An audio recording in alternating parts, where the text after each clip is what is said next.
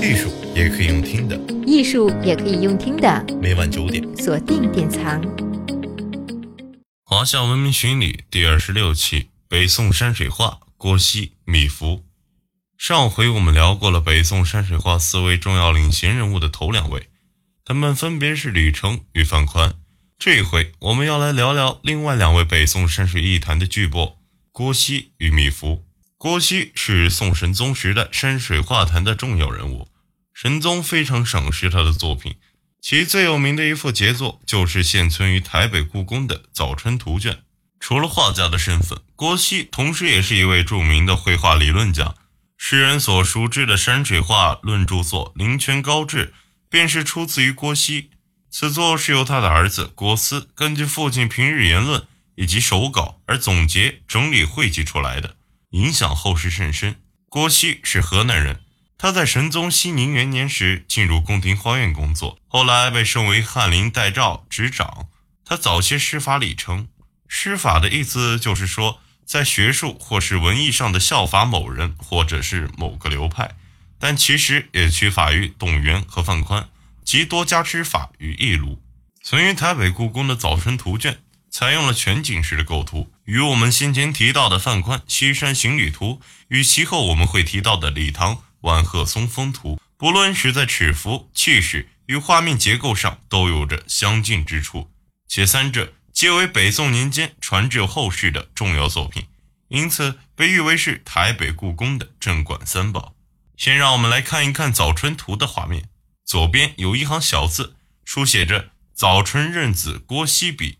壬子年，时间换算成公元年，指的是一零七二年的早春，也就是熙宁五年。当时的郭熙约在中壮年的时期，此时他的绘画技术已臻完熟，画面烟岚重生，将早春时节冰雪初化、凛冽的寒意、朦胧的雾霭描绘得极富有诗意。不过，早春阵子郭熙笔的笔迹略显得笨拙，且我们在上一期提到。北宋以前的画家不流行在画面上签字题款，在如此明显的地方留笔记，不太像是郭熙当时代画家的做法。因此，也有学者保持着这句话应该为后人所填写上去的疑虑。在技法方面，画家采用俗称卷云皴的笔法，与湿笔皴擦，层层的淡墨渲染，让山石宛如天空中涌起的卷云般，充满戏剧性的张力与变幻的效果。故有卷云之称，而山石间错落的树枝是画家施法李成的手笔，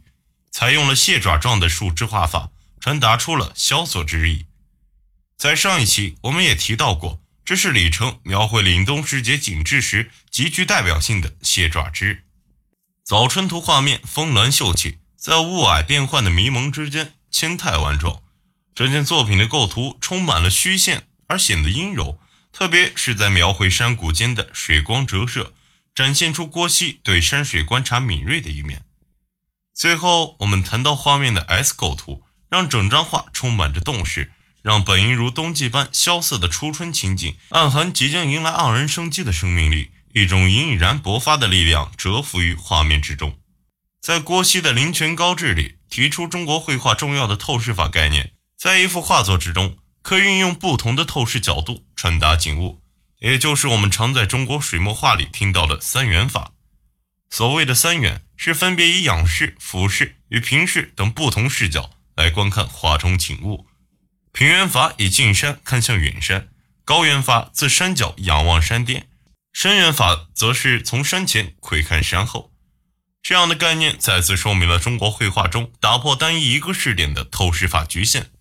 在一件作品中，同时拥有着不同的观看视角，而《早春图》便是画家提出此一概念运用到绘画上的很好佐证。我们接下来要认识的米芾，同样也有一个著名的身份，他是一名大书法家，就像李国范米的称呼，在书法界，北宋时期的著名书法家也有一个四人一组的封号“苏黄米蔡”，其中的米即为米芾是也。但书法我们在此先按下不提。与长期在北方的画家们不一样，米芾的一生中居住在江苏的时间很长。南方的气温与地理条件与北方有着很大的落差，这也就造就了画家在作画上有着不同的表现方式。就像我们前几期谈到五代时期金官董巨的山水描绘方式，因为地理条件也有明显的不同，也有一说，米芾绘画系诸多描写江南风光的董源，并从董源以点辅助其披麻皴的技法中，进一步的将点剥离而单独运用，自成一家。南方江上云烟波涛，瞬息万变，成就米芾独树一格的绘画方式。米芾幽默别致，不似其他画家以笔法皴擦，而是让沾满水分的墨笔落于画纸上头，将雨雾迷蒙的江南山景在画面上渲染开来。中国的绘画史上，将他与儿子米友仁所开创的这种手法称为“米点皴”。米家山水令水墨画有了耳目一新的表现方式。由于米芾可靠的传世作品不多，几乎可以说是没有，因此多半与其子米友仁并列提称。而据传，为米友仁的传世作品较为知名的有北京故宫博物院珍藏的《潇湘奇观图卷》。这件作品是米友仁五十多岁时所作。其实并非描绘真实所见的景色，而是借景抒情。画作以墨色浓淡的渲染，表达出水气润泽的山景，山水与树木皆没有具体的形象，画面仿佛融为一体。此作在后世记载中多有著录，是难能可贵的佳作。看完了北方山水画的四位宗师，我们接下来对山水画暂告一个段落，进入北宋宫廷花园里，了解一位雅号文艺。胜于江山的皇帝宋徽宗，